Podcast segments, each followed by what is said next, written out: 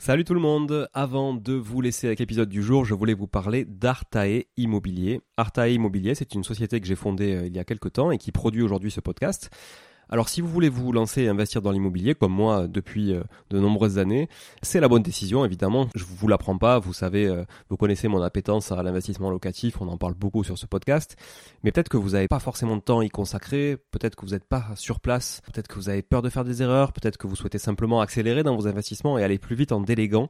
Eh ben, je pense qu'on est fait pour se rencontrer et échanger sur ce sujet-là, avec moi directement ou avec mon équipe. Et pour réaliser votre projet euh, sereinement, Artae vous accompagne avec une offre clé en main, spécialement conçue pour les investisseurs. Artae Immobilier, c'est une agence spécifique pour les investisseurs, 100% dédiée à eux et à l'investissement locatif. De l'acquisition du bien jusqu'aux travaux, puis à l'ameublement, à la décoration, à la mise en location.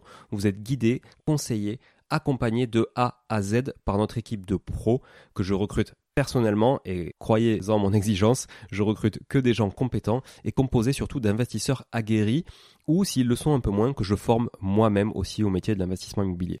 Optez pour les étapes dont vous avez besoin sans problème, bénéficiez de l'accompagnement qui vous correspond. On est aussi votre coach tout au long de ce projet, vous montez en compétence grâce à nous, c'est du clé en main, c'est de la délégation, mais ça vous permet aussi de monter en compétence. Vous pouvez nous confier la recherche du bien, vous pouvez nous confier euh, uniquement les travaux, l'ameublement, la déco. C'est vraiment un accompagnement et un service sur mesure. Alors si vous voulez en savoir plus, n'hésitez pas à vous rendre sur le site euh, artae.imo, vous trouverez quelques informations à ce sujet. Sur le site également aussi investiratoulouse.com pour ceux qui voudraient investir en région toulousaine, mais on n'est pas basé qu'à Toulouse, donc on peut aussi vous accompagner ailleurs.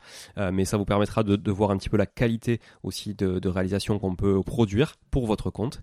Et puis aussi à nous suivre évidemment sur Instagram, Arta Immobilier, très simple, ou sur LinkedIn Arta Immobilier. On partage aussi pas mal de réalisations qu'on fait, en tout cas pour le compte de nos clients. Et puis n'hésitez pas à nous contacter, à contacter notre équipe pour échanger autour de votre projet directement par email à contact artae, a r t a e, .imo, i 2 m o tout simplement. Voilà, l'équipe se fera un plaisir d'échanger avec vous sur euh, votre projet d'investissement et de vous accompagner tout au long de ce projet crucial pour se créer un patrimoine et s'enrichir et c'est ce qu'on essaie de faire tous ensemble en animant ce podcast ou en l'écoutant aussi euh, chaque semaine. Voilà. Merci encore d'être là. À très vite. Je vous laisse avec l'épisode du jour. Ciao ciao. Et non, désolé, pas de générique Money aujourd'hui. Mais bon, peut-être que vous en aviez un peu marre aussi d'entendre ce générique, donc ça fera pas de mal.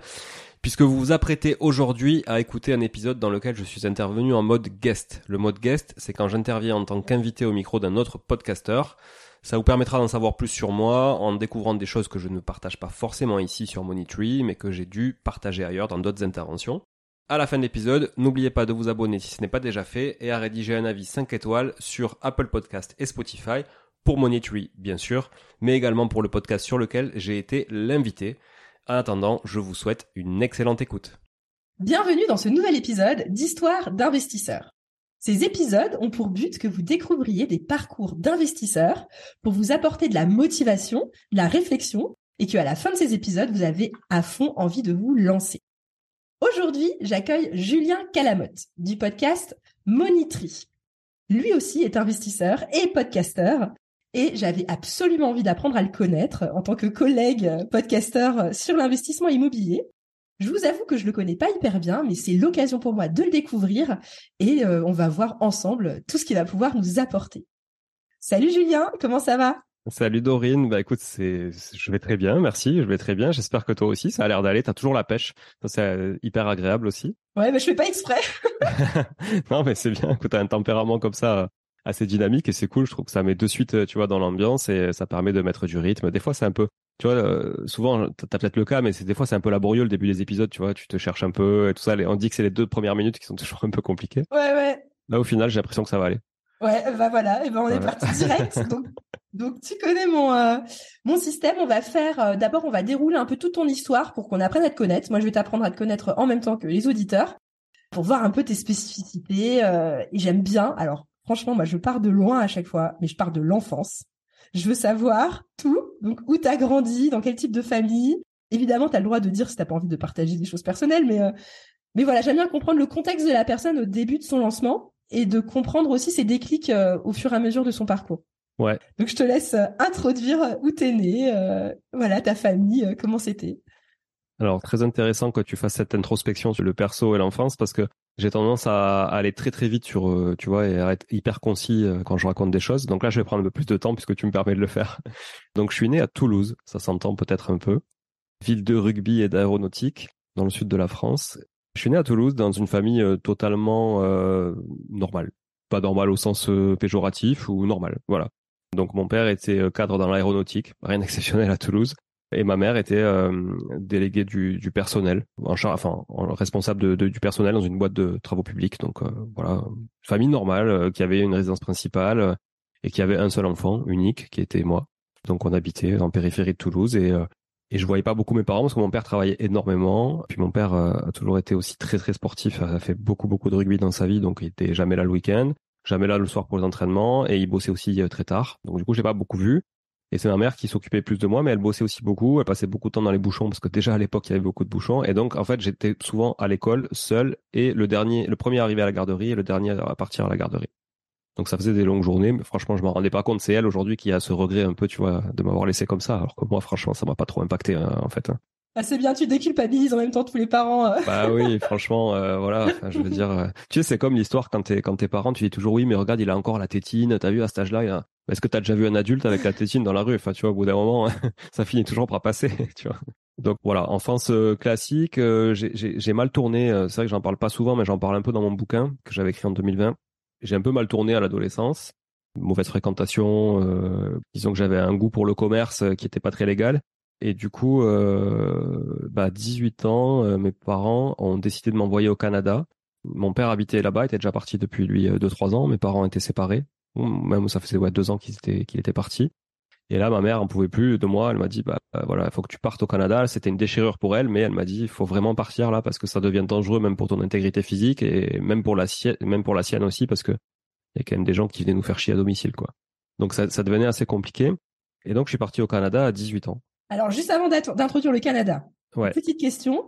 Quel était le mindset que tes parents t'ont inculqué côté euh, investissement euh, financier? Quelles étaient leurs façons de gérer leur argent? Juste pour euh, comprendre là, à 18 ans, où t'en étais au niveau du mindset financier?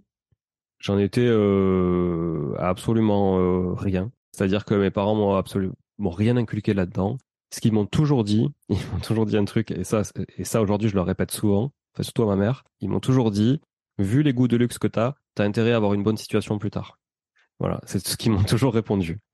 Voilà, vu ton train de vie, vu ci, vu ça, etc., t'as intérêt, tu verras, tu verras, tu verras, tu verras. Ok, parce que mes parents, encore une fois, avaient un train de vie tout à fait normal, quoi. Voilà, bon, ok, mon père avait une voiture de fonction, il payait pas l'essence, machin. On n'était pas, on n'était pas des prolétaires, tu vois, mais c'était quand même, euh, bon, euh, voilà, on était dans la moyenne, quoi. On était typiquement dans la classe moyenne. Y avait pas, Et eux, en termes d'investissement, ils avaient leur résidence principale, même pas? Si, si, que la résidence principale. Ouais, résidence principale et ça s'arrêtait là, quoi. Ok. Ouais, ouais, résidence principale euh, qui a été vendue quand ils se sont séparés. Ma mère, après, a été locataire, elle a jamais rien racheté derrière. Et mon père, lui, est parti euh, s'expatrier donc au Canada et euh, lui a racheté un appart là-bas, mais pour y vivre. Hein. Donc c'est tout. Et, et on pourra s'en parler un peu plus tard. Et c'est aussi moi qui ai mis le pied à l'étrier de l'investissement locatif à mon père hein, au bout d'un moment qui avait en plus les moyens, hein, parce lui euh, était parti au Canada pour bosser. Enfin voilà, il avait des belles places après. Enfin, il avait vraiment, ça a été un carriériste mon père, donc euh, typiquement le carriériste français euh, de base. Hein, c'est pas péjoratif, mais voilà, qui, qui aime bien gravir les échelons, etc. Et puis monter, même si au début, au bout d'un moment, il en a eu ras le bol. Donc 18 ans, je pars là-bas. Et là, déchirure quand même, parce que bon, je quitte la France, j'ai toujours vécu en France, j'avais énormément voyagé quand même, beaucoup. Mes parents étaient quand même assez voyageurs, et puis moi j'aimais beaucoup aussi voyager. Donc euh, voilà, mais je pars. Je pars et puis euh, il m'inscrit dans un lycée français pour passer ma terminale parce que j'avais redoublé la, première, donc j'avais un an de retard. Je passe ma terminale là-bas dans un lycée français à Montréal. Il y en avait que deux. Et euh, là, je rencontre un autre monde, c'est-à-dire que je rencontre que des enfants d'expatriés. Et là, c'est une ouverture culturelle phénoménale, une ouverture aussi d'esprit parce qu'en fait, quand tu regardes la France vue de l'extérieur, ça a quand même une autre gueule. Là, tu, commences à détecter toutes les habitudes, les mauvaises ou bonnes des Français, toutes les anomalies que tu peux avoir, tous ces sujets de, tu vois, de, jalousie, euh, tout ce qui est contre la méritocratie, euh, tu vois, le, surplus d'égalité, d'équité, tu vois, qui est des fois un peu trop, euh, franchement, en fait, qui va à l'encontre aussi, tu vois, de, tout ce qui est entrepreneuriat, de tout ce qui est prise de risque, etc., et, et mérite. Et là, je commence à voir tout ça, et puis surtout, je, je, je me fais des amis euh, qui viennent de partout dans le monde. Voilà, parce que l'éducation française étant quand même assez, euh, assez cotée dans le monde, bah, c'est vrai que les expatriés, qu'ils soient libanais, qu'ils soient marocains, qu'ils soient syriens, qu'ils soient argentins, etc., bah, mettaient leurs enfants dans des écoles françaises plutôt que dans des écoles québécoises. Et donc à partir de là, je sais pas, j'ai pas de mindset plus que ça investisseur ou autre, mais je, commence à me dire ok, c'est chouette, il y a pas que la France, il y a pas que la baguette de pain, il y a pas que Claire Chazal au JT le soir, et il y a un autre monde en fait, et j'y suis assez à l'aise. Et attends, je voulais juste souligner un truc que je trouve incroyable, c'est que par rapport à ta maman, en plus c'était la fête des mères euh, hier, mais enfin non, il y a deux jours. Mais du coup, je trouve ça génial, tu sais, d'avoir eu cette lucidité de se dire mon fils, il, il va être mieux loin de moi. Mm. je trouve que c'est, euh, tu vois, elle a finalement, elle a changé ta vie en en faisant ça, quoi. Mais c'était très dur, euh, c'était très dur. Elle avait conscience que c'était ce qu'il fallait pour moi, mais c'était très dur pour elle, si tu veux, d'aller euh, vraiment. Euh, bah ouais, j'imagine. Bah, bah, fils unique, euh, ah voilà. on s'était séparés de mon père. Moi, j'ai vécu avec elle, donc j'avais cette attache quand même avec elle. C'est davantage elle qui m'a élevé que mon père, évidemment, même s'ils vivaient ensemble. Et donc c'est vrai que c'était difficile. Et d'ailleurs, je fais je fais un saut, puis je reviendrai en arrière. Tu vois, là aujourd'hui, nous en famille, on a fait des démarches pour éventuellement repartir là-bas dans, dans quelques années. Et donc, euh, on a dû lui cacher au départ parce qu'on savait que ça allait être une déchirure. Et c'est vrai que quand elle a su, ça a été compliqué parce que là, elle, elle revivait le truc, mais avec son petit-fils, tu vois, qui est aujourd'hui mon fils a 13 ans. Ah oui. Donc, elle revivait le truc 20 ans après, on va dire, avec euh, avec son petit-fils. Donc, assez difficile, tu vois, de, de, de remettre ça, alors qu'elle sait très bien que c'est une opportunité énorme pour son petit-fils d'aller vivre ce que moi j'ai pu vivre à cet âge-là, ou même lui plus jeune, et que ça va le forger dans sa vie, c'est sûr, tu vois, et lui donner déjà des aptitudes euh, beaucoup plus favorables que s'il restait en France. Je dis pas que rester en France, euh, ça rime à rien. Hein. Je dis, je dis que tu arrives à avoir du bonus si tu vas ailleurs un peu, quoi. Ouais, ouais, ouais. Non, mais tu prêches une convaincue. Euh. moi aussi, j'aimerais bien un jour m'expatrier un petit peu pour, pour que mes enfants voient autre chose que juste, juste un seul univers, en fait. Et ouais. Enfin, voilà. Bref. Donc je te laisse continuer. Non, mais donc j'ai au final j'étais pas un très bon élève en France parce que j'avais beaucoup de facilité, mais ça je l'ai su après plus tard dans ma vie parce que j'ai fait des introspections un peu, un peu plus psychologiques. Mais du coup, c'est marrant, je parle jamais de ça dans les podcasts. Hein. je parle toujours d'investimo. non, mais moi ça me passionne tout ça.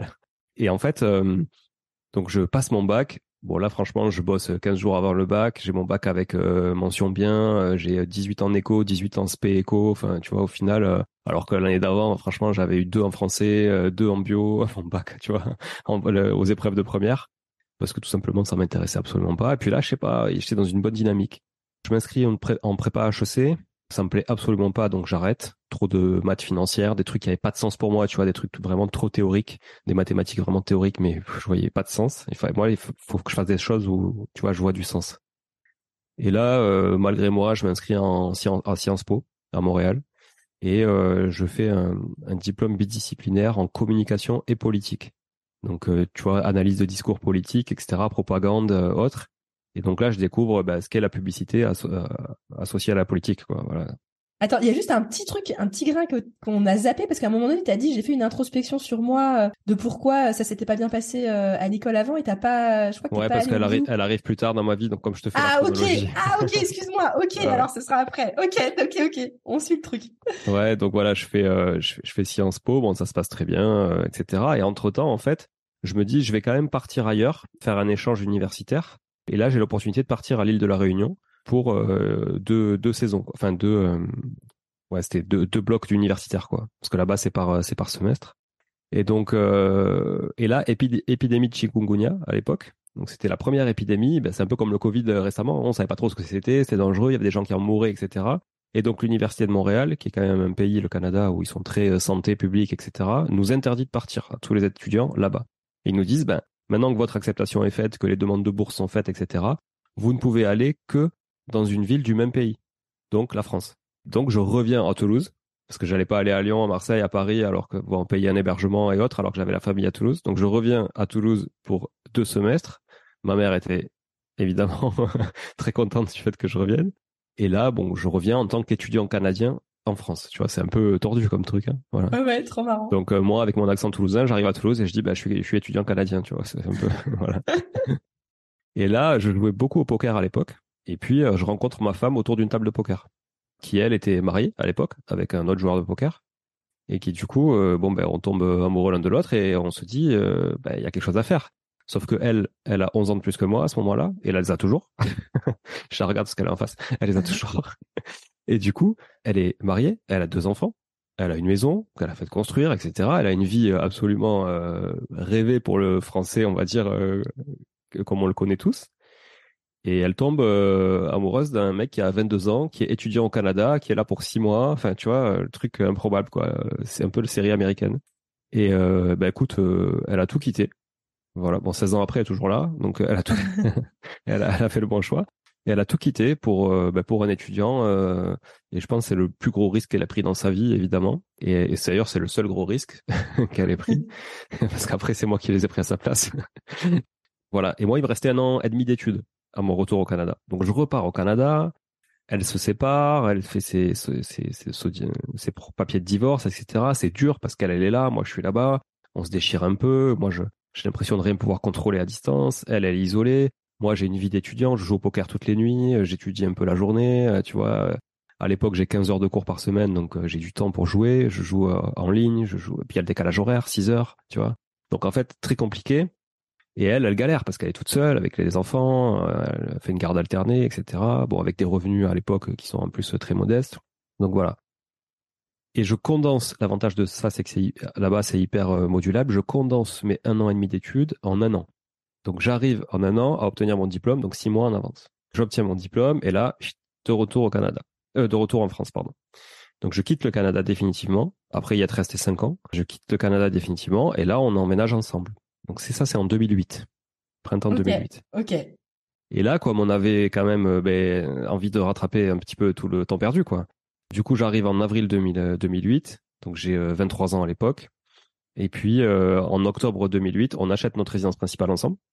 Donc, tu vois, on n'a pas, pas traîné. Moi, je venais à peine de trouver un petit boulot d'assistant marketing dans une boîte qui a rien à voir avec la politique dans l'e-commerce. Et là, on achète notre résidence principale. L'année d'après, on se marie. Et l'année suivante, on a notre enfant en commun. Donc, il est le ah troisième. Ouais, donc, coup de foudre au taquet, quoi. Tu fais pas les choses à moitié, quoi. Ah ouais, on allait, on allait très très ah vite. bon, voilà. Du coup, elle, effectivement, euh, en 2009, elle avait 35 ans aussi, donc on se dit bon ben voilà, euh, s'il faut faire un enfant ensemble, c'est maintenant. Puis en plus, les filles, moi quand je les ai connues de, de, de mon épouse Sabrina, avaient euh, avaient 4 et 7 ans, donc si tu veux, bon, on voulait pas non plus qu'il y ait trop trop d'écart. Donc quand le petit est né, la grande avait déjà 10 ans. Donc on avait 10, 7 et, et puis un nouveau-né quoi. Voilà, moi je commence mon boulot pour ce qui est du pro, je commence un boulot d'assistant et marketing et en fait je change très rapidement de boîte parce que j'étais tombé dans une boîte un peu de, de foufou change de boîte et je reste dans l'e-commerce. Et là, je grimpe les échelons dans une boîte e-commerce très très vite jusqu'à arriver à un point de blocage. Point de blocage euh, qui est que mon responsable, euh, mon N plus 1, ne veut pas prendre la place du N plus 2 et moi, je voudrais prendre la place du N plus 1. Mais comme il veut pas lui laisser sa place, bah, du coup, moi, je, suis bloqué. Et le patron me dit, bah, écoute, Julien, c'est bien, je suis content de toi et tout, mais je peux pas te mettre, euh, te faire sauter un échelon parce que déontologiquement, etc. Bon, ce qui ne serait jamais arrivé aux États-Unis, hein, pour le coup. Mais en France, euh, voilà, le respect de la hiérarchie, le truc, euh, tu vois, hiérarchie très horizontale, etc. Voilà. Même si j'étais dans une start-up, dans l'e-commerce, etc. Ah, vertical, tu veux dire plutôt? Oui, pardon, vertical. Ouais, pardon, alors que alors que je prends plutôt le, le, le, management horizontal, tu vois. Du coup, on, ben, ok, je dis tant pis, ben, je me casse. Donc je me casse et je crée une boîte. Je crée une agence web, puisqu'à l'époque je m'occupais de, faire venir du trafic sur les sites internet, donc référencement naturel, référencement payant, etc., comparateur de prix et autres. Et donc je crée ma boîte et ça devient mon premier client. Donc ce patron-là, cette boîte-là me devient mon premier client. Je développe la boîte, ça fonctionne bien. Je commence à racheter des sites e-commerce pour prouver à mes clients que je sais faire en plus parce que je maîtrise le sujet et je ne vends pas que de la prestation. J'ai toujours moi, je suis très fan de la preuve du concept quoi. J'aime bien tu vois prouver et après vendre plutôt que vendre et après devoir se justifier, tu vois, si ça marche pas. Ouais, ouais, ouais. Donc euh, je rachète des sites e-commerce, j'en crache, j'en crée, j'en revends, j'en arrête, etc. Voilà, bon, je passe le détail. On achète, euh, pardon, en 2008 donc notre résidence principale. En 2010, euh, quand on a le notre premier enfant donc ensemble, un premier investissement locatif aussi. Alors là, ça m'intéresse parce que du coup, tu étais quand même sur une une carrière un peu classique. Enfin, j'ai envie de dire classique. Je suis d'accord qu'entreprendre c'est pas hyper classique, mais t'étais dans un mood, je veux développer ma carrière, un peu comme ton papa. Et à côté de ça, tu mettais de l'argent de côté. Tu avais quand même une conscience que tu allais faire autrement que tes parents en termes d'invest? Non, pas du tout. À ce moment-là, pas du tout. J'épargnais absolument pas. D'ailleurs, j'ai jamais épargné de ma vie parce qu'on a toujours euh, pas dépensé outre mesure, mais réinvesti tout le temps ce qu'on avait en fait. Et on n'a jamais considéré ça comme de l'épargne. Quand tu dis réinvesti tout ce qu'on avait, c'est-à-dire dans quoi? Bah on réalloue les trucs, on refait les travaux dans les biens, on refait, enfin tu vois, donc en fait c'est tu peux pas dire que c'est de l'épargne quand tu refais des travaux dans un bien parce que tu le trouves. Ouais, mais à ce moment-là, à ce moment-là, t'avais que ta RP. À ce moment-là, on avait que notre RP, mais du coup, on préférait faire des travaux dans la RP aussi. Ok. Tu vois, que d'aller euh, se dire on économise. euh, on met... En plus, on était à des années-lumière de tout ça à l'époque. Ok, vraiment. ok, ok. Le pr- premier investissement, pour te dire, on l'a acheté parce qu'en fait, ma femme avait fait une erreur. Avec... Enfin, son ex-mari avait fait une grosse erreur. Ils avaient acheté un, c'était un loi d'Eurobien à l- à l'époque, je pense, euh, l'équivalent du Pinel actuellement, quoi, en défiscalisation. Sauf que moi, j'ai hérité malgré moi de ça, puisque finalement, on devait faire l'effort d'épargne nous euh, chaque mois. Je crois que ça nous coûtait à l'époque peut-être 200 euros euh, pour nous, c'est ça? 200 euros. Donc chaque mois, on faisait un effort d'épargne supplémentaire de 200 euros, si tu veux, pour payer un truc qui moi me concernait pas du tout et qui elle euh, la concernait plus trop non plus parce que c'était un truc qu'ils avaient fait ensemble, quoi. Donc je les ai poussés un peu à vendre ça. Donc euh, ils ont vendu un peu à la casse, mais on s'en est débarrassé. Et je me rappelle d'un truc que m'a dit ma femme à l'époque. Elle m'a dit, écoute, euh, Jus, quand j'ai demandé au mec qui nous a vendu ça si lui il le ferait, il nous a répondu clairement que non, lui il le ferait pas. Et il a dit, moi je ferai du LMNP. Donc tu vois, le conseiller en gestion de patrimoine qui a vendu le truc se dit, moi je ferai pas ça, mais je ferai du LMNP. Bon, son ex-mari a quand même signé en bas de la feuille. Alors voilà, je sais pas pourquoi, je le saura, on le saura jamais. Donc nous, euh, ben, on s'est dit, ok, soit on va chercher ça. Et donc on s'est dit, ok, on va le chercher, mais qu'est-ce qu'on va acheter? On va acheter un studio en hypercentre de Toulouse, qui est une ville étudiante, parce qu'il y a de fortes chances que les filles fassent leurs études à Toulouse et qu'elles aient besoin d'un logement quand elles auront euh, 18, 20 ans. Ok. Donc tu vois, avec cette croyance que tu vas mettre tes enfants un jour dans les biens que tu achètes. Ouais, ouais, ça c'est, un classique. voilà. On l'entend souvent. Bon, maintenant j'ai suffisamment de recul parce que. Mais au moins, ça t'a permis de te lancer, Oui, voilà. d'avoir cette croyance. Exactement. Mais j'ai suffisamment de recul pour savoir que c'est absolument, ça n'arrive absolument jamais. voilà. Parce que là, je, maintenant, elles ont déjà fini leurs études et pas du tout, euh, on les a jamais mises. Voilà. Donc on fait ça. Trois mois après, on réitère. On en refait un autre. Et là, à l'époque, on a, euh, je crois qu'on met 5000 euros d'apport sur, euh, sur le bien. On emprunte à 4, sûrement 4, 4,20, 4,20, un truc comme ça. Notre maison, on avait emprunté à 5%. Donc tu vois, le recul me fait dire aussi qu'en fait, les taux aujourd'hui, c'est un faux sujet. Ouais. On a emprunté à 5 la maison, ouais, on était autour de 4 pour les deux appartements locatifs et on l'a quand même fait. On se posait même pas la question parce qu'on n'avait pas de moyen de comparaison. Ah oui. Donc on fait ça, ça se passe très bien, on met le locataire dedans et tout ça. Et moi, franchement, à l'époque, je m'en fous complètement. C'est Sabrina qui s'occupe quasiment de tout. S'il faut refaire une salle de bain, elle refait la salle de bain avec son père et tout. Moi, je, franchement, je veux même pas en entendre parler, ça me saoule à l'époque. Voilà, donc euh, bon, je, laisse un peu couler. On entreprend, comme je te disais. En 2013, j'achète des locaux commerciaux pour y mettre nos entreprises qui se développaient. Donc des locaux mixtes d'activités avec bureaux et entrepôts de stockage puisqu'on était dans le monde de l'e-commerce et, de la prestation de services e-commerce. Donc on avait besoin de bureaux pour euh, travailler euh, intellectuellement et euh, de- de- stockage. Ça devient vite trop petit. On doit en plus louer un, autre entrepôt à côté, etc. Alors du coup, juste pour faire un, un point, une petite photo là, vous avez votre RP, deux appartements LMNP, Ouais. plus euh, j'imagine en SCI à l'IS, euh, ou je sais pas, avec un montage, euh, avec Ouais, ta ça. boîte, tu t'achètes euh, des locaux commerciaux et des, des bureaux. C'est ça. Ok. Juste pour faire le, le- le- la petite photo là, à cet instant précis avant qu'on C'est ça. continue. 2008, 2010, 2011 et 2013, on achète les locaux avec une première SCI à l'IS qu'on crée. Et à l'époque, on y met notre enfant, qui, est, qui a 3 ans, le dernier, qui est en commun, associé, qui a 29% du capital. Ok.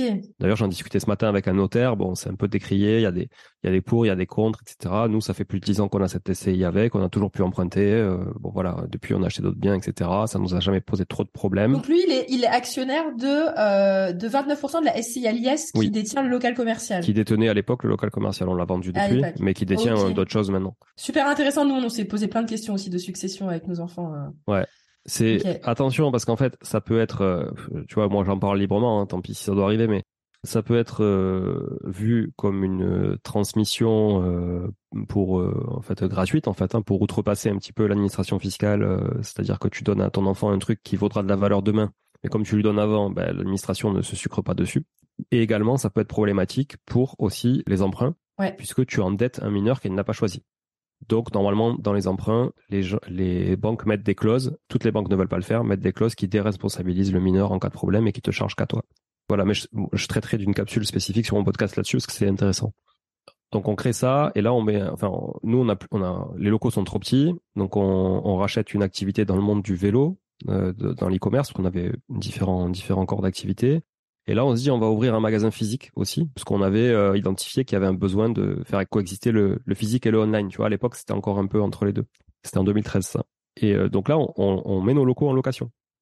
Et on les met en location à, à une société qui existe toujours, je précise, et euh, que je peux citer volontiers, je m'en fous complet, qui existe toujours. Voilà. bah, c'est une, société qui édite le site rugbyamateur.fr. Donc c'est un média sur le site rugby du rugby du monde du rugby amateur en France. Et donc on les héberge, ils sont deux à l'époque à bosser là-dedans. Et puis au bout de quelques mois, ils nous payent plus. Ils nous payent plus. Et donc évidemment, on fait les procédures, huissier, tribunal, etc. On gagne puisque on est forcément dans nos droits et eux sont dans leur tort.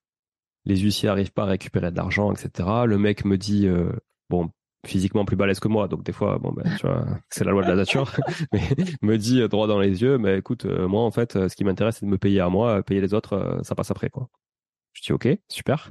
Donc là, nous, ça nous met en difficulté. Pourquoi? Parce que nous, on a tout mis dans cette activité de, vélo à côté. On n'a plus une thune à titre perso. On a tout foutu dans le business. Le business, en plus, marche pas forcément. Donc, on est en galère. Clairement, on est en galère. On a mis les quelques euros de mensualité sur la SCI à ce moment-là. On est en galère parce que euh, autant le loyer couvrait le truc, mais maintenant, euh, c'est plus le cas. On arrive malgré nous à récupérer les clés du local et à le sortir hein, avec l'huissier, etc. Voilà. Et là, il faut qu'on vende pour se sortir de, de ce pétrin, quoi. Tu vois, de ce coût euh, qui est quand même conséquent pour nous hein, à l'époque. Et on vend 30 000 euros en dessous de ce qu'on a acheté. On avait acheté, je crois, 240. On revend 210 au mec qui nous l'a vendu. Ah ouais. Tu vois? Voilà. Parce que euh, du coup, euh, bah, lui, il sait qu'il fait une bonne affaire puisqu'il sait à quel prix il l'a vendu. Donc euh, voilà. Nous, on perd pas d'argent finalement de manière comptable puisqu'en fait, on a avec les déficits qu'on a eu sur la SCI plus le capital restant dû, etc. On ne perd pas d'argent, donc on peut rembourser notre crédit et il nous reste un peu. Mais par contre, sur le papier, on a réellement perdu de l'argent parce que tous les efforts qu'on a fait nous chaque mois, etc. pour combler les trucs, ça, on les a jamais récupérés. Donc le locataire euh, finalement nous a payé une partie du crédit, mais c'est surtout ma boîte qui avait payé une partie du crédit au départ quand euh, ma boîte était locataire. Donc voilà, là on a l'activité de vélo. Écoute, on, on la garde deux ans et demi. Au bout de deux ans, je dis à ma femme, là ça va être compliqué. On a beaucoup trop, trop de stock. On a fait des erreurs. On n'a pas de trésor. On a fait rentrer un actionnaire minoritaire dans la boîte. Il peut plus mettre d'argent aujourd'hui parce qu'il avait des problématiques sur sa propre boîte personnelle, qui était pour le coup mon deuxième employeur qui m'avait fait confiance, qui était devenu mon premier client. Ouais. C'est lui qui est rentré investisseur passif dans la boîte de vélo, tu vois. Donc euh, je dis écoute on liquide la boîte, donc on liquide proprement de manière amiable au départ pour rembourser tous les tous les créanciers. Et puis il reste je sais pas 5 6 000 euros de dette. Tu vois on avait 50 000 euros de dette au départ. Il reste 5 6 000 euros de dette euh, fournisseur. Bon là tant pis on met en liquidation judiciaire. J'étais fatigué, je pouvais plus etc. Donc lui mon investisseur il perd le capital qu'il avait mis. Nous on en perd encore plus parce qu'on avait 75% du capital et on avait mis beaucoup beaucoup d'argent. On avait vendu voitures, scooters etc. Tout ce qu'on avait on avait tout mis dans la boîte. On perd tout tout ce qu'on avait accumulé sur les précédents business, en fait, on a tout mis, on a tout perdu. Et il nous reste à l'époque 42 000 euros, je me rappelle très bien du montant, de prêt au CIC qui nous avait servi pour aménager le local commercial. On avait 300 mètres carrés quand même de local, dont 150 mètres carrés de surface commerciale. Donc il fallait aménager, joli, etc. On avait fait un concept store qui était très beau. Ça nous a coûté 60 000 euros, je crois. Donc 42 000 euros. Et là, sur ces 42 000 euros, ma holding est caution à 50% et BPI France, qui est la banque publique d'investissement, est caution à 50%. Là, j'ai deux choix. Soit j'appuie sur la liquidation, je me cache et je, me mets en sommeil, euh, voilà, sous les radars et puis je laisse passer, puis ils prennent leur perte parce que c'est comme ça, hein, c'est eux qui se portent caution, ils prennent leur perte. Ma holding étant liquidée, ben, il y a que BBI France qui va prendre sa perte. Soit, euh, et c'est le choix qu'on a fait, on fait un crédit de restructuration, on reprend toutes les dettes à titre personnel. Donc ça veut dire que BPI n'est plus caution, ma holding a été liquidée avec la boîte aussi, donc elle n'est plus caution et moi je reprends un, crédit à titre personnel. Et là, on serait en dette sur 6 ans, à fond perdu, 649 euros par mois pour rembourser euh, ces 42 000 euros qui nous servent absolument à rien puisque euh, l'activité est déjà clôturée. Pourquoi tu as fait ce choix alors? Bah, j'ai fait le choix parce que je crois que j'ai une intégrité en moi qui est qui est importante et qu'en fait euh, voilà j'ai t'as envie d'assumer quoi et de, de sortir la tête haute de ça, quoi. je pense qu'il y a ça, mais il y a aussi une question d'image vis-à-vis des partenaires qui nous ont suivis, de la banque euh, qui m'a, qui nous a fait confiance, etc. Et à l'époque, en plus, loin de moi l'idée de réinvestir massivement dans l'immobilier, tu vois.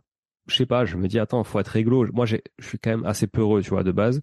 Et je me dis, j'ai pas, je sais pas ce qui va m'arriver, tu vois. Je sais pas si je vais pouvoir recréer une boîte demain. Je savais que j'allais recréer des trucs. Je sais pas si je peux recréer une boîte demain si jamais je suis marqué au fer rouge. Je sais pas si on peut pas m'incriminer. Je sais pas si la banque peut pas se retourner contre moi, tu vois. Si. Ouais, tu te dis au moins t'es clean et ça va pas te pénaliser pour la suite, quoi. Voilà, c'est le genre de sacrifice qu'il faut être capable de faire euh, quand tu fais des erreurs et quand tu fais des échecs. Donc on fait ça, on restructure ça sur 6 ans. 6 ans c'est long, c'est très long. 649 euros par mois, sachant que ma femme avait repris un boulot salarié, que moi du coup je reprends aussi un boulot salarié parce que bah, fallait bien remplir le frigo et qu'à l'époque on n'avait pas des revenus qui étaient non plus euh, faramineux, tu vois. On a toujours été crescendo dans nos revenus, mais on a toujours quand même aussi euh, vachement oscillé. En tout cas, la conclusion, c'est que t'es quand même un entrepreneur dans l'âme euh, de dingue, quoi. Enfin. Ah ben clairement. clairement. Ouais, ouais, nous on n'était pas, on n'est pas à ce stade, hein. Enfin, franchement, chapeau. Si tu veux, je reprends d'ailleurs ce boulot salarié et, et deux ans après, je me remets indépendant. Ouais. il, a fallu que je me refasse la cerise un peu, que ça rassure tout le monde et autres. Et là, deux ans après, je me remets indépendant. Euh, je me remets indépendant, donc consultant en stratégie digitale, puisque c'était toujours été mon dada, le, marketing digital et l'e-commerce. Et donc là, je, me mets, euh, je suis content, tu vois, je, fais ma vie, je suis, je suis pas entrepreneur, mais je suis autonome. Je suis autonome, je suis indépendant. C'est un peu différent, tu vois, je fais toujours la différence entre l'indépendant et l'entrepreneur. C'est un peu différent. Ouais, complètement, on est d'accord. Donc là, euh, j'entreprends rien, mais par contre, je suis consultant, je suis à mon compte et j'ai mes clients, et je décide avec qui je peux bosser, etc. Et à combien je facture mes journées. Voilà ça se passe très bien. En plus, je bosse dans le, dans le monde du vélo, ce qui me va très bien. À l'époque, je fais du triathlon, euh, ça, ça, je, suis, je suis très content.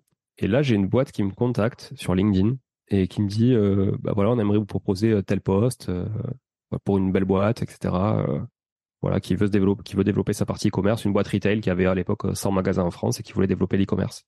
Je dis ok, on y va, oui, pourquoi pas. Et là, je me dis attends, c'est peut-être l'opportunité pour toi de réinvestir dans l'immobilier parce que en même temps, je fais ce constat que depuis 2013 on n'avait rien fait, qu'en plus on avait perdu de l'argent sur sur cette invest et que si pendant toutes ces années au lieu d'être focus sur l'entrepreneuriat, je m'étais laissé un petit peu de place pour l'immobilier que j'en avais acheté ne serait-ce qu'un par an, ben, j'aurais quand même un patrimoine qui était qui, qui aurait été conséquent à l'époque et j'aurais remboursé déjà une bonne partie du capital, tu vois. Parce que les deux apparts en LMNP se passaient plutôt bien du coup. Ah tout à fait. Et c'est ça qui t'a confirmé le fait qu'en fait c'était un bon plan parce que tu as pas pris de charge mentale et tu t'es enrichi euh, sans rien faire quoi. Ben ouais, tu te retournes en, je me retourne en 2017, je me dis attends, on les a ça fait 6 et 7 ans qu'on les a achetés. Franchement, euh, OK, il y a eu un peu de charge, il faut il y a un peu de turnover avec les locataires parce que c'est une civile étudiante donc euh, c'est un an, deux ans maxi. Et en fait, euh, quand tu regardes le capital restant dû et la valeur du marché aujourd'hui, je me dis attends, franchement le vrai enrichissement, il est là quoi, tu vois. Et là, je me dis bon OK. Je vais prendre ce boulot de salarié parce que un le, le job me plaît, le mec qui me le propose me plaît aussi, j'ai un bon feeling. Et en plus, ça va me permettre d'avoir un CDI. Et malheureusement, en France, tu le sais, bah, il faut un CDI pour investir dans l'immobilier si tu veux emprunter. Donc là, je me dis, OK, j'y vais. Je reprends un, poste salarié. Et là, je me dis, OK, rattrape le temps perdu, parce que je suis comme ça. Et là, sur les 12 premiers mois, donc je me remets un peu dans le marché, j'accepte le fait qu'il faille acheter plus cher, beaucoup plus cher qu'il y a 7 ou 8 ans.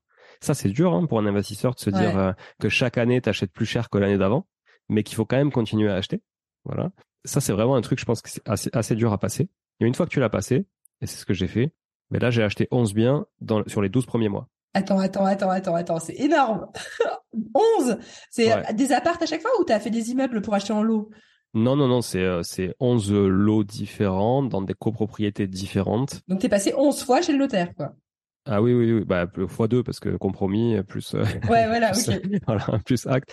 Dans notre résidence principale parce qu'on en a profité et ça c'est anecdotique, mais c'est très marrant. C'est la seule fois où un investisseur va acheter un truc. Tu sais, dans les parkings souterrains, je sais pas si, enfin, dans les grandes villes, en tout cas, il y a des magazines Logic Imo, euh, trucs comme ça, tu vois, qui te, qui te donnent des annonces. Et là, on sort du parking, on prend tout le temps ça, tu sais, c'est juste parce qu'on se fait, on se fait plaisir, regarde. Et là, on voit une double page de, de l'agence Espace Atypique, pour pas leur faire de pub, qui, euh, sur une belle maison dans Toulouse, tu vois, tout ça. Et, et nous, on habitait à l'extérieur de Toulouse à l'époque. Et ma femme me dit, ah, t'as vu comment c'est canon et tout. Ben, je dis, attends, on va visiter. Alors que je déteste faire ça, hein. je veux pas faire perdre du temps aux gens et tout, tu vois. Je suis, je suis pas du tout un visiteur touriste. Et là, je dis, bah, attends, on va visiter. On visite. Bon, évidemment, on tombe sous le charme du truc. Euh, franchement, c'était absolument canon. C'était un hangar euh, réhabilité en loft, vraiment très beau, avec un rooftop et tout. Et là, on se dit, mais attends, on n'a absolument pas les moyens d'acheter ça. c'est pas possible, tu vois. Et je lui ai dit, t'inquiète, c'est pas grave, on va, on va trouver une solution on s'embarque là-dedans, on fait une négo, elle est acceptée. Bon, on paye quand même le truc assez cher, mais bon, voilà. C'est notre résidence principale. Et là, bon, on arrive à trouver le financement et tout, et on finance ça, tu vois. Et donc, dans ces 11 biens-là, il y avait une résidence principale. Et pour la petite anecdote, pour la terminer, le vendeur à l'époque est devenu aujourd'hui un de mes associés sur une DSCI qu'on a et avec qui on, tu vois, on investit dans l'immobilier, tu vois, comme quoi. Euh, et alors, attends, parce qu'on fait une petite pause importante. 11 biens en 12 mois, dont une mmh. résidence principale. Donc il te reste 10 biens que tu as achetés, c'était des petits apparts, des petits studios, c'était comment tu as fait en fait? Pour, pour en avoir 10 t'as enchaîné et t'as fait plein d'offres en même temps? J'ai visité euh, beaucoup. Là, t'étais pas t'étais passé en mode machine, t'étais passé en mode attends là je, Ah je bah, suis salarié. Le du coup tu t'es dit aussi le but c'est peut-être pas que je reste salarié pendant 10 ans. Donc en fait si j'en veux beaucoup, faut que j'en fasse beaucoup en peu de temps. C'était ça ta logique? Ben, non, en fait, euh, moi, je suis un boulimique euh, de- d'un truc. C'est-à-dire que je suis un passionné. Dès que je fais un truc, je le fais à, à 3000%. Et si tu veux, je, je veux absolument que... Je veux pas regretter. Je veux pas... Parce que j'ai, j'ai- en fait, là, ce que j'ai fait, c'est que je suis parti d'un constat où j'ai regretté. J'ai regretté de ne pas avoir fait des trucs pendant des années. Et là, je me suis dit, OK, là, tu vas pas regretter. Tu vas mettre toutes tes chances de ton côté. Et donc, j'ai visité, visité, visité, visité. Mais pas énormément. Je sais pas, pour en acheter 11, bon, enfin, pour en acheter 10, si on sort la résidence principale, j'ai dû en visiter peut-être 25, tu vois. C'est pas non plus, euh, voilà, parce que le marché était très tendu. Les taux étaient bas. C'est ça aussi, hein, qui m'a convaincu. Les taux étaient bas à l'époque et le marché était très tendu.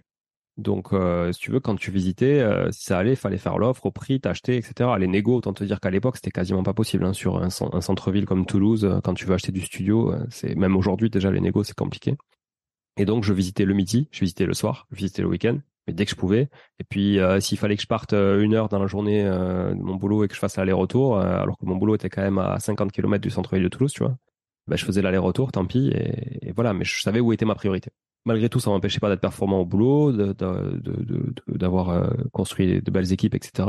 Et donc, euh, on, fait cette, voilà, cette, grosse salve d'acquisition. En matière de financement, c'est souvent la question qui revient. Ben écoute, ça s'est bien passé.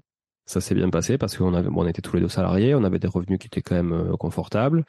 On n'avait pas forcément beaucoup d'apports à mettre parce qu'on n'a jamais eu trop trop de liquidité. euh, nous, parce que comme je te dis, on réallouait quand même à tout mais on en avait un petit peu. Et puis à l'époque, c'était assez facile d'emprunter à 110%, euh, surtout quand tu as des biens dans des emplacements patrimoniaux. T'as pas forcément beaucoup de rendement, donc tu vas pas chercher. euh, nous, on n'avait pas du tout une stratégie à cash flow, etc. Parce que le but c'était vraiment de créer un gros patrimoine.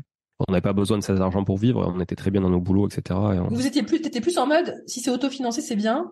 Ouais, exactement. Et, euh, et comme ça ça me fait un ticket pour dans 10 ans, euh, 15 ans je serais content. Ouais. Ça a toujours été notre stratégie au départ. Après, on l'a, on l'a diversifié un peu. On allait sur des villes un peu moins patrimoniales, mais qui, qui, qui crachaient un petit peu plus. Et tu les as tous mis en longue durée ces ces apparts Non. Alors du coup qu'est-ce que t'as fait alors avec ces apparts Alors, on a euh, sur ceux-là, je pense que ça faisait partie de ceux du début, on en a cinq en location courte durée et le reste c'est en location longue durée. Ok moitié moitié. Ouais, à peu près moitié-moitié, euh, sachant qu'après tout ce qu'on a acheté derrière c'est de la location longue durée. C'est voilà, courte durée, on a que ça et un au Portugal aussi parce qu'on a acheté euh, dans le sud du Portugal. Donc on en a un qui est forcément en courte durée là-bas parce que c'est dans une ville euh, balnéaire. Et alors pourquoi tu t'es dit location courte durée? C'était En fait, c'est cette vision un peu entrepreneuriale de l'immobilier. Ça me faisait kiffer euh, de me dire, je suis en train de créer un produit commercial. Derrière, il y a cette notion de vendre un prix à la nuitée, etc. bah, c'était l'intérêt, l'excitation du Bah, ouais. nouveau et de, de découvrir comment ça marche quoi. Ok. Parce qu'en en vrai, c'est quand même beaucoup plus business de se démarquer de la concurrence sur un, site comme Airbnb que sur le Bon Coin pour louer à un étudiant, quoi. Tu vois. Et donc j'avais cette envie de, c'est mon esprit un peu compétiteur, tu vois. J'avais envie de, me démarquer de, toute la concurrence et de montrer que ouais, on pouvait faire des trucs chouettes aussi nous de notre côté. Bien qu'aujourd'hui la concurrence n'a plus rien à voir avec euh, 2018-2019 euh, sur la location courte durée à Toulouse. hein. Ça c'est bien bien durci quand même. Et nos appartements qu'on a refaits à cette époque-là sont déjà aujourd'hui un peu obsolètes par rapport à ce que tu peux faire euh, sur le marché. C'est un peu la problématique de la courte durée et je pense que souvent les gens ne l'anticipent pas trop ça, tu vois. Euh, se disent ok, je fais une super réno, ça va être canon, ouais, ça va être canon mais pendant trois ans parce qu'en fait le marché, euh, t'es obligé de le suivre, les tendances. Tu vois, il y a, y a une grosse tendance au carreau de ciment et à la verrière euh, alu. Ouais. Bon, mais ça, c'est fini, en fait. Maintenant, c'est le terrazzo. C'est plus les imitations carreaux de ciment. C'est du, tu reviens au terrazzo façon années 70-80. Et la verrière, ben, ça perd un peu de son charme aussi. Et tu reviens à du claustre à bois, des choses. Enfin, tu vois, tout va très vite. Ok, ok. Génial. Donc, du coup, l'année là, t'en achètes 10. Et là, les années suivantes, comment, comment ça se passe? Là, t'as tout acheté en nom propre? C'est, les 10 là, c'était en nom propre? Beaucoup en nom propre. Je sais, j'ai plus exactement le, le chiffre, mais beaucoup en nom propre. Peut-être une petite partie en, dans, dans la SCI. Mais non, pas cela. Enfin, je sais pas, ça fait partie des 10, mais en tout cas, si on prend les, on va dire de 2018 à 2021, euh, oui, on en a acheté en nom propre et on en a acheté euh, dans la SCI.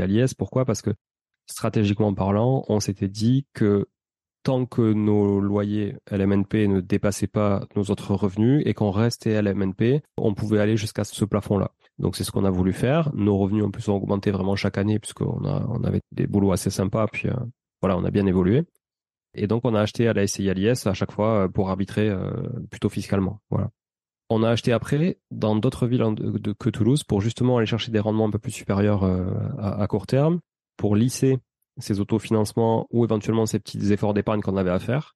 Parce qu'on part du principe d'ailleurs, nous, et je le dis parce que souvent on prône le cash flow, le cash flow, le cash flow, mais nous, en fait, quand on faisait un effort d'épargne de 50 balles pour un truc qui vaut 150 000 euros et que le locataire, lui, en rembourse 450 en ta place, en fait, pour nous, c'est même pas un sujet. Ouais, c'est déjà bien, ouais. Ouais, ouais. Bah ouais, c'est un, resto, c'est un, resto à deux euh, par mois, tu vois, et sauf que le resto, il t'enrichit pas du tout, euh, à part en calories. Et du coup, euh, tu vois, là, au, final, toi, tu fais cet effort, mais le plus gros effort, c'est pas toi qui le fais, c'est le locataire, quoi. Voilà, grâce à l'effet de levier, donc quoi.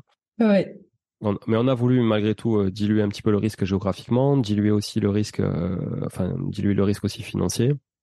Et donc en allant sur des villes, une ville moyenne de 60-65 000 habitants, donc c'est pas une petite ville non plus, qui est à une demi-heure de Toulouse, où là on est allé chercher un peu plus de rendement. Voilà. Ok. Qu'on a diversifié comme ça et où là on fait de la location longue durée. Et on a acheté au sud du Portugal aussi en 2019 parce que moi je suis d'origine portugaise et que du coup on avait euh, déjà une maison de famille là-bas, qu'on connaissait bien le coin et que j'ai dit à mon père ça serait cool qu'on achète un truc ensemble là-bas.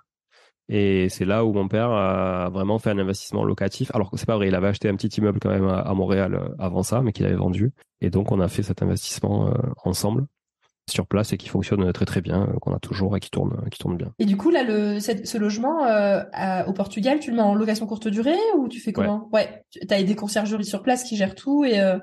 Et même pas, on a plutôt un réseau de gens de confiance. Ok. Le truc, c'est que là-bas, tu sais, là, ici, tu vois beaucoup de gens qui sortent des panneaux dans la rue pour euh, clamer la retraite à, à 65 ans. Là-bas, t'as pas de panneau, mais par contre, les gens, du coup, ils se lèvent le matin, ils vont bosser. Et ils vont bosser euh, même quand ils ont 70 ans pour améliorer leur, euh, bah, leur retraite, leurs revenus, etc. Et donc ces gens-là euh, sont euh, adorables et sont surtout super contents qu'on puisse les faire bosser. et ils adorent recevoir des gens, garder cette relation, etc. Et donc ils nous s'occupent des entrées, des sorties, des ménages. Et aussi, bah, ils ont appris à échanger avec les gens sur l'interface Airbnb, etc. On n'a pas de channel manager puisqu'on en a qu'un là-bas. Voilà. Par contre, à Toulouse, on bosse avec une conciergerie. Ok. Et d'ailleurs, alors attends, parce que tu avais parlé de cette fameuse introspection. Oui. Bah, il faut pas qu'on oublie parce que les auditeurs, ils l'attendent. C'est vrai. Donc là, je, c'est rien à voir avec l'immobilier pour le coup, mais effectivement, ça a à voir plutôt avec un, euh, une constatation en fait dans mes postes salariés, si tu veux, que constatation de quelqu'un qui est moi donc trop exigeant euh, envers moi, trop exigeant envers les autres, beaucoup de mal à travailler avec des équipes quand elles sont pas performantes, beaucoup de mal à être patient sur plein de choses, la délivrabilité des, des sujets, des projets, euh, plein de trucs, beaucoup de mal avec la médiocrité de manière générale, voilà, et beaucoup de mal surtout avec l'injustice. Et donc, fort de tous ces constats qui sont venus après, mais en fait, mon boss de l'époque m'a dit, parce que j'étais quand même directeur marketing, donc j'étais au comité de direction, etc., donc j'avais quand même un poste important, m'a mis un coach dans les pattes pour me coacher sur tous ces sujets-là. Et grosso modo, la conclusion du coach a été, Julien, il faut que tu te barres de là. C'est pas fait pour toi. Et je, je pense que voilà, il te faut, il faut que tu trouves un environnement où on te laisse de la place, où on te fait confiance, etc. Mais en aucun cas un milieu trop aseptisé et trop hiérarchisé. Mais attends, mais c'est ton boss qui te paye un coach qui au final te dit faut que tu te casses, mais c'était le plan du boss ou du coup il a dit bah attends coach. Euh, absolument pas. C'est pas ça qu'il fallait que tu lui dises. Absolument pas, absolument pas. Et j'ai gardé de super bonnes relations avec cette coach que j'appelle euh, de temps en temps sans en abuser euh, quand j'ai une décision à prendre dans ma vie. Par exemple, est-ce qu'on s'expatrie au Canada, est-ce qu'on reste en France? J'ai des méga opportunités en France. Est-ce que je reste ou pas? Enfin, tu vois, ça m'est arrivé il y a quelques années aussi. Et en fait, elle m'a envoyé faire un, bilan psychologique chez vraiment chez une, psy qui est spécialisée en fait en, détection de, profils au potentiel un peu atypiques, etc. Et du coup, elle m'a fait faire un test de QI et qui a, franchement, je parle très rarement de ça, mais j'en parle vraiment dans un cercle très fermé. C'est, j'en ai jamais parlé, je crois, sur un podcast, c'est sûr. Euh, voilà, mais bon, je t'en parle. non, mais trop bien, trop bien, on a de les exclus. Donc, euh, elle me fait faire un test de, de QI euh, et là, donc, on détecte 134 de QI, donc c'est pas non plus surexceptionnel, mais euh, on dit que seulement 2%, 2 de la population a plus de 130 et que euh, seulement 1% a plus de 133, je crois. Donc tu vois, ça, ça restreint vraiment déjà. Et si tu veux, chaque point de QI est vachement important en fait à partir de 130. Et donc euh, je fais ça et surtout on, on détecte un, un, QI qui est pas forcément euh, trop homogène, tu vois, avec des très grosses capacités dans, sur certains secteurs et d'autres un peu moins, voilà. Et donc avec tout ça vient un compte rendu et ce compte rendu grosso modo dit ben en fait t'es fait pour travailler tout seul quoi, enfin tout seul ou en tout cas pour toi, pour toi et pas forcément pour quelqu'un d'autre. Mais malgré tout, moi, j'aimais bien être salarié aussi, tu vois. J'ai absolument rien contre le salariat. Je me suis vachement épanoui. Et, et à partir de là, j'ai été un super manager. Mais vraiment, par rapport, alors je, me le dis moi-même, mais en tout cas, moi, le constat que j'ai fait et les retours que j'ai eu des équipes, évidemment, et des RH, etc., c'est que j'étais un très bon manager, alors que si j'avais pas fait cette introspection et si j'avais pas eu ce coaching et que j'avais pas été conscient de toutes ces, euh, on va dire, euh, en fait, pour résumer, j'ai toujours dit à ma femme, à chaque fois que je, je, sais pas, je commentais une réaction de quelqu'un dans la rue ou autre, tu dis mais les gens ne sont pas normaux. Et en fait, jusqu'à ce moment-là, j'ai toujours pensé que les gens n'étaient pas normaux. Et en fait, à partir de ce moment-là, j'ai compris que c'était moi qui n'étais pas normal et que c'était à moi de faire l'effort chaque jour dès que je me levais de m'adapter aux 98%. Voilà. Et que c'est pas les 98% qui devaient s'adapter aux 2%. ouais. Et à partir de là, j'ai été hyper libéré. Donc mon fils a fait le test aussi. Au final, lui, il se retrouve dans la même situation avec un QI quasiment similaire. Et du coup, euh, lui a la chance de commencer à grandir avec ça et en connaissant un peu ses difficultés, parce que c'est des difficultés en fait. Hein. Parce que c'est toi le marginal de la société, tu vois. Et c'est toi dans les relations sociales qui est un peu à l'écart parce que euh, parce que quand tu fais une blague, elle est pas comprise par tout le monde parce qu'en fait, euh, tu es complètement à l'ouest parce qu'il y a que toi qui l'a, qui, qui l'a, tu vois, qui l'a comprise. Euh, il y a des décisions que tu vas prendre qui sont évidentes pour toi, mais qui pour les gens, il leur faut à peu près 3 millions d'heures de réflexion avant qu'ils l'apprennent. Mais toi, c'est évident et tu sais où tu veux aller. Mais t'as pas forcément le chemin, tu vois, tu, tu, peux pas leur expliquer, c'est, inné, c'est, intuitif. Et c'est pour ça que j'ai dit, ok, ben, j'ai compris maintenant pourquoi, en fait, même si j'étais quelqu'un qui était capable de calculer très vite, de comprendre et tout ça, en fait, je prenais mes décisions à l'intuition tout le temps, tout le temps. Voilà. Et à partir de là, j'ai aussi arrêté de me dire, écoute, si tu as une intuition, il faut que tu la suives. Parce qu'aujourd'hui, on sait scientifiquement que du coup, tu es câblé comme ça et que il vaut mieux que tu suives tes intuitions à chaque fois et que sur le long terme, ce sera plus bénéfique que les remettre en question. Parce que j'avais toujours ce défaut de me dire, je sais que ça, ce que je vais faire là, ça va pas être bien, mais je le fais quand même pour me convaincre que j'avais raison. Ah ouais, ouais, ouais. Ouais, bah là, c'est raté d'avance en plus. Ah ouais, ouais, mais et à chaque fois je me disais, bah tu bah, vois, pour se donner raison. tu vois, t'avais la bonne intuition, t'avais raison. Bah ouais. Maintenant, j'arrête de faire ça. Je me prends même pas la tête. Je veux même pas connaître l'issue de si j'avais fait ça. Je le fais pas et je sais que de toute façon, si je l'avais fait, ça aurait pas fonctionné ou ça aurait fonctionné différemment, etc. Euh...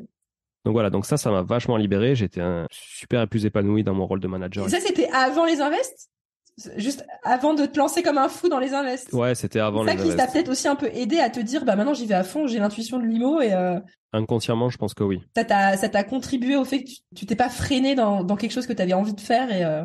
Inconsciemment, c'est sûr que ça m'a aidé et ça m'a donné une confiance en moi que j'avais pas forcément. Même si on, on dit, euh, il y a une phrase que j'aime bien prendre, mais je, la connais pas exactement, mais on dit grosso modo que les imbéciles ne doutent jamais de rien alors que les plus intelligentes de ce monde doutent toujours de tout, tu vois. Et en fait, c'est vrai que moi, j'ai une facilité à douter qui est impressionnante. Mais vraiment, je, doute beaucoup, tout le temps. Et je, peux être persuadé, je vais te raconter un truc, j'en suis persuadé. Tu vas me poser une question qui remet un peu ce truc, et là, je vais, là, je vais me dire, ah ouais, non, mais s'il faut, elle a raison. Je peux pas affirmer que c'est vrai, finalement, parce qu'elle me met le doute, tu vois. Ouais, ouais. Alors qu'au final, souvent, j'ai, enfin, quand je dis un truc, j'aime pas raconter des conneries, ça va souvent au bout, tu vois.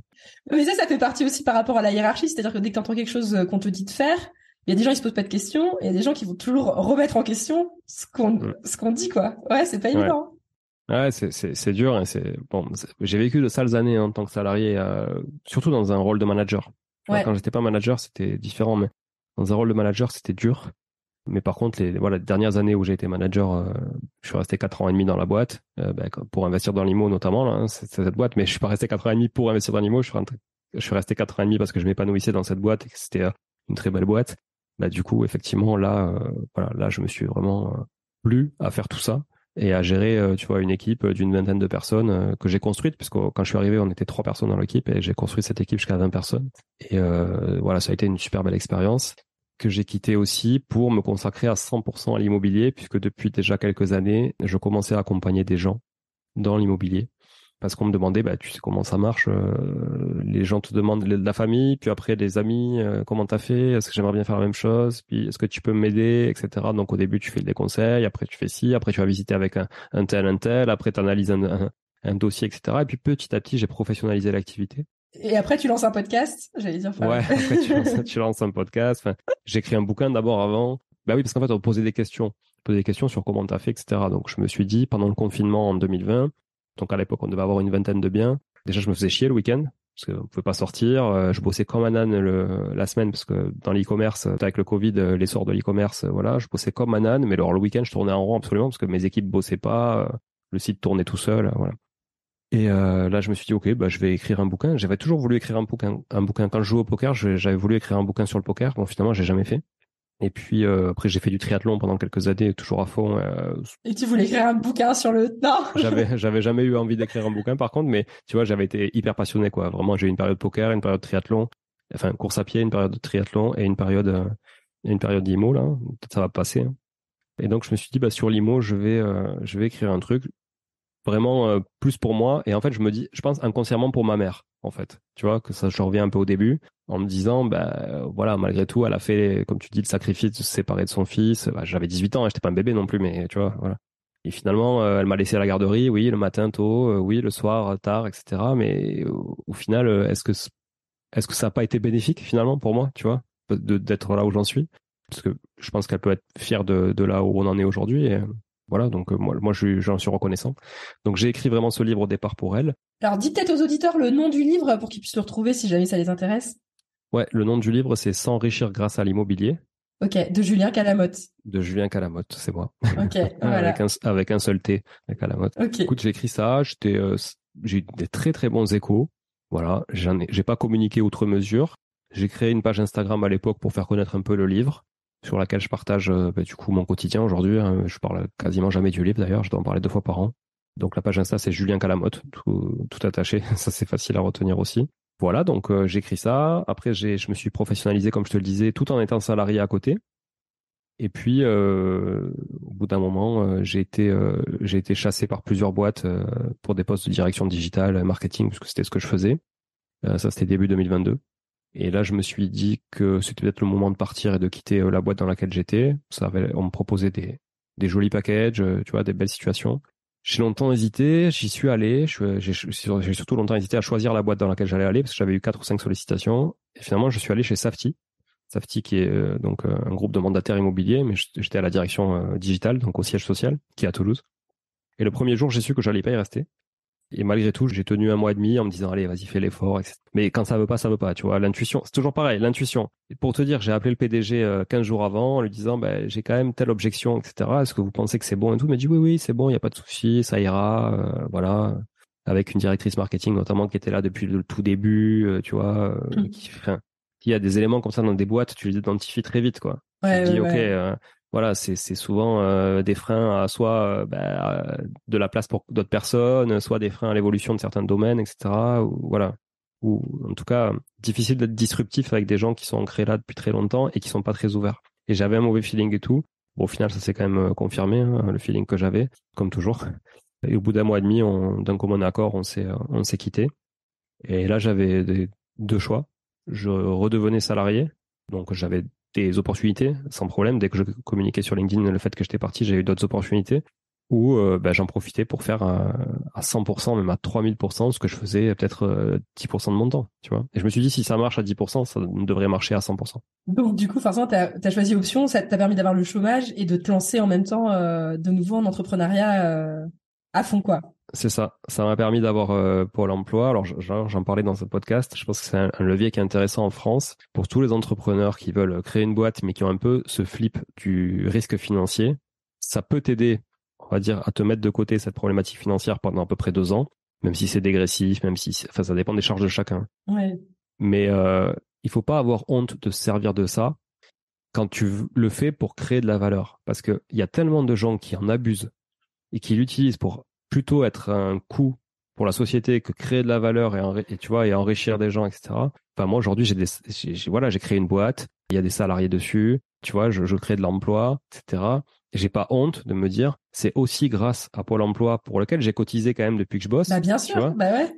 de me dire bah c'est ça aussi qui a pu faire qu'aujourd'hui plutôt que de me payer moi bah, ma boîte elle, elle sacrifie sa trésor pour payer des gens bah tu vois pour voilà. Et ça je trouve que parce que je vois sur les réseaux sociaux des fois, oui, mais bon, ouais, lui il est entrepreneur, mais il a pour l'emploi. Alors que moi, je fais pas pour l'emploi, je galère tous les jours et c'est, je suis un vrai entrepreneur. Non, parce que je peux te dire que moi, je galère.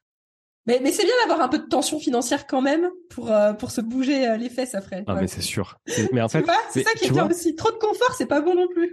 mais je suis, alors là, je partage tout à fait cette vision parce que c'est ce que je dis souvent à ma femme. Je dis en fait, quand tu es au pied du mur, tu dois aller de l'autre côté, t'as pas le choix que de trouver un moyen de l'escalader. T'as pas le choix. Par contre, si t'attends comme ça, en regardant, en te disant, bah, tant que j'y suis pas de façon au bout, bah, je, tu vois, je sais pas comment on va y passer, mais de toute façon, j'y suis pas encore, donc c'est pas grave.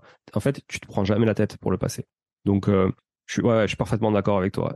Mais je crois qu'il y a un bouquin de mindset, j'avais lu quelques bouquins mindset à l'époque, euh, même si je ne suis pas très friand, mais qui disait, euh, ben, en fait, vous payez d'abord et après vous payez les autres parce que quand vous devez de l'argent aux autres aussi, ça permet vraiment de vous sortir les doigts. Euh, genre l'administration fiscale, elle, euh, voilà, il va falloir que vous le trouviez le pognon, quoi. Alors que si c'est pour vous, vous passerez toujours après les autres. Bon, moi, j'ai pas vraiment fait ça parce que je préfère payer les autres avant de me payer moi. Mais par contre, ce qui est sûr, c'est que je me mets en danger, je me mets en risque et je trouve des solutions. Mais si j'attends d'avoir les solutions pour peut-être pouvoir un jour le faire, je sais que ça marche jamais. Non mais c'est trop marrant parce que nous justement, enfin, je fais vraiment vite fait par rapport à notre situation, c'est que avec nous, avec nos immeubles, on peut en vivre. Mm. Et en fait, à un moment donné, tu vois, tu sais, tu sais que tu peux ne rien faire et être tranquille et pas te bouger. Et, euh, et en fait, on a acheté notre résidence principale et en fait, ça va nous mettre dans le rouge. On sait que dans un an, on est dans le rouge, tu vois. Mais en fait, on mm, l'a fait mm. exprès parce qu'on sait que ça va nous bouger, quoi. Tu vois, et tu sais, à un moment donné, tu, tu fais, attends, la vas on se met dans le rouge parce que sinon, sinon tu fais jamais rien, quoi. Enfin, je sais pas. En tout cas, je fais partie des gens qui ont besoin un petit peu de d'avoir le feu aux fesses pour euh, pour commencer à courir. Mais vous avez bien fait. Et je pense que tu dois faire partie de ces gens aussi qui, du coup, font, même si tu as un truc que tu dois rendre dans deux mois, bah, tu vas attendre le dernier moment pour ah le bah faire. La veille, parce évidemment. Alors, il y a les mauvais côtés de la procrastination. Ah ouais, hein, non, mais, c'est chiant, ouais. Bah, il faut des deadlines. Il faut des deadlines. Mais là, c'est différent quand même, tu vois. C'est, il y a des gens qui sont meilleurs dans l'urgence. Ça dépend des profils. Plus productifs, Voilà, que d'autres. Donc, euh, voilà. Et donc, aujourd'hui, si tu veux, euh, on a plusieurs activités dans l'immobilier. Et donc, j'ai construit un écosystème un peu autosuffisant tu vois genre c'est pas du tout un euh, truc de complot euh, contre la guerre pour euh, avoir sa propre culture à domicile. Mais c'est autosuffisant dans le sens où on a une agence immobilière donc qui fait de la transaction location gestion mais qui est dédiée exclusivement aux investisseurs parce que c'est ça aussi hein, c'est c'est le fruit de cheminement de, de, plusieurs mois et plusieurs années de, de recul. C'est qu'aujourd'hui on a une légitimité dans le monde de l'investissement qui est importante principalement d'ailleurs dans la région de Toulouse mais on est aussi ailleurs et donc, on s'est dit, plutôt que de faire une agence immobilière standard euh, pour être en concurrence de Plaza, Century, Orpi, etc., franchement, sans éléments différenciants. Et en marketing, tu sais que si t'as pas d'éléments différenciants, c'est mort. On va faire un truc à destination des investisseurs. Donc, 85% de nos biens et de nos, aussi de nos clients, surtout, c'est des investisseurs, surtout de nos clients. Évidemment, on a des résidences principales à vendre, etc., on les refuse pas. Et du coup, euh, le nom de cette société, c'est Artae Immobilier, c'est ça? Artae, ouais, c'est ça. A-R-T-A-E. Et du coup, alors attends, parce que pour faire euh, le bilan là aujourd'hui, euh, donc tu as cette boîte, Artae Immobilier, euh, positionnée un peu agence immobilier spécialisée pour les investisseurs. Ouais. Ensuite, tu as quoi d'autre? Tu avais dit que tu avais un écosystème? Ouais, donc cette, cette boîte, elle fait aussi de l'investissement clé en main et c'est le cœur de notre activité d'ailleurs, plus que la transac et la loc, c'est l'investissement clé en main. Donc on, on, fait un petit bilan patrimonial pour définir les objectifs, l'horizon d'investissement, etc. de, de l'investisseur qu'on a en face et du prospect. Après ça, on cadre la recherche. On, est en mode un peu chasseur, mais on n'est pas que des chasseurs parce que les chasseurs, tu leur files des critères de recherche, ils s'en foutent de qui tu es, ce que tu fais, tes objectifs, etc. Nous, on est vraiment dans un accompagnement global. Donc en fait, on fait, en fait, dans cette prestation-là, il y a une sorte de coaching indirect aussi, et on va leur trouver un bien. On va gérer les travaux, faire l'ameublement, la déco, allumer. Les gens qui m'écoutent, qui me connaissent, vont rigoler parce que je prends toujours cet exemple. Allumer la petite bougie sur la table, prendre les photos, livrer un pack shot photo, éventuellement s'ils sont expatriés autres, parce que la moitié de nos clients sont des expatriés, on va le mettre en gestion locative. Donc tu vois, la boucle est bouclée, donc on va pouvoir le, louer avec un mode de gestion locative qui est d'ailleurs intéressant puisque on ne facture qu'à la demande. C'est-à-dire que s'il y a une sollicitation de la part du locataire ou du propriétaire, on facture. S'il n'y a pas de sollicitation, on ne facture pas. Donc ça veut dire que tu payes pas 6 à 10% ou 5 à 10% euh, tous les mois, même s'il se passe rien. Ça, c'est une première activité, toute la chaîne de valeur de l'investisseur. Deuxième activité, c'est le podcast qui me prend énormément de temps et qui me rapporte absolument rien. Hein. tu connais l'histoire, on, va s'en parler sur un autre épisode peut-être. Bah, peut-être des clients, hein, parce qu'à force d'écouter. Euh, oui, non, indirectement, c'est, non, indirectement, c'est vrai que ça me ramène des prospects. Euh, en plus, euh, c'est, c'est, le cas là d'ailleurs. Hein. Voilà, mais bon, c'est difficilement palpable, tu vois. Ouais, ouais, ouais. Et trois, c'est des activités de marchand de biens que je faisais déjà en annexe depuis 2019 que j'ai professionnalisé. Donc, on a plusieurs structures de marchand de biens avec plusieurs associés différents sur lesquels on fait plusieurs types d'opérations, mais principalement parce que c'est là où on est bon, enfin c'est là en tout cas où on, maîtrise le, plus, c'est euh, de l'achat d'immeubles en bloc, de revente à la découpe, après avoir rénové les parties communes. Et donc nous, on revend en plateau à rénover, mais on ne, on ne fait jamais la rénovation jusqu'au bout. Ok, super intéressant. Et toi, ce qui m'intéresse aussi, c'est que du coup, tu as quand même une activité, on va dire, euh, intense au niveau des rénovations. Tu as une équipe un peu? Enfin, comment tu as, comment as fait? Tu as des artisans avec lesquels tu as l'habitude de travailler? Tu es, rodé, mais tu pas de salariés Tu pas... t'es jamais dit, je vais monter une petite boîte de rénovation alors, je me le suis pas dit parce que j'ai la chance d'avoir un associé qui a une boîte de seconde œuvre tout corps d'état qui a 10 salariés. Ok, nickel. Donc euh, c'est hyper confortable pour ça. Et après, comme elle peut pas tout faire non plus pour le compte de nos clients, nos propres comptes, etc. Parce qu'il y a aussi nos biens à nous qu'il faut qu'on gère. Hein. On a des rénaux, on, a, en a tout le temps en fait. Au bout d'un moment, t'arbitres tout le temps. Et en fait, on travaille avec d'autres partenaires qui sont dans lesquels on n'a pas de relation capitalistique, mais euh, voilà, on a l'habitude de travailler avec eux et on travaille avec des gens. Je le dis quand même, s'il y a des gens qui veulent me contacter, assez cher, parce qu'on n'a pas envie d'être emmerdé et parce qu'on n'a pas envie de refaire tous les trois ans. Et comme on veut travailler sur une, vraiment dans, sur du moyen long terme avec nos clients, on préfère tant pis se passer de quelques clients qui auraient une vision très court-termiste et one shot, mais euh, voilà, au moins rassurer et, pouvoir euh, répondre au téléphone quand un client nous appelle, tu vois. Ok, ok, ok.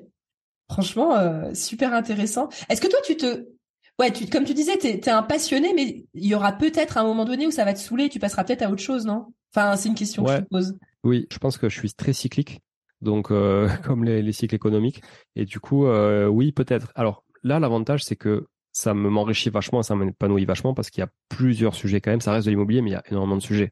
Déjà, un projet de marchand de biens d'un projet à l'autre, c'est pas le même. Même si tu vois le principe est le même, mais euh, les, problématiques d'urbanisme, etc., de, liquidité, de réno, de découpe sont pas les mêmes. Les problématiques de nos clients sont pas les mêmes. Et donc, du coup, c'est hyper riche au quotidien. Donc, tant que c'est riche, je pense que je reste dans mon cycle.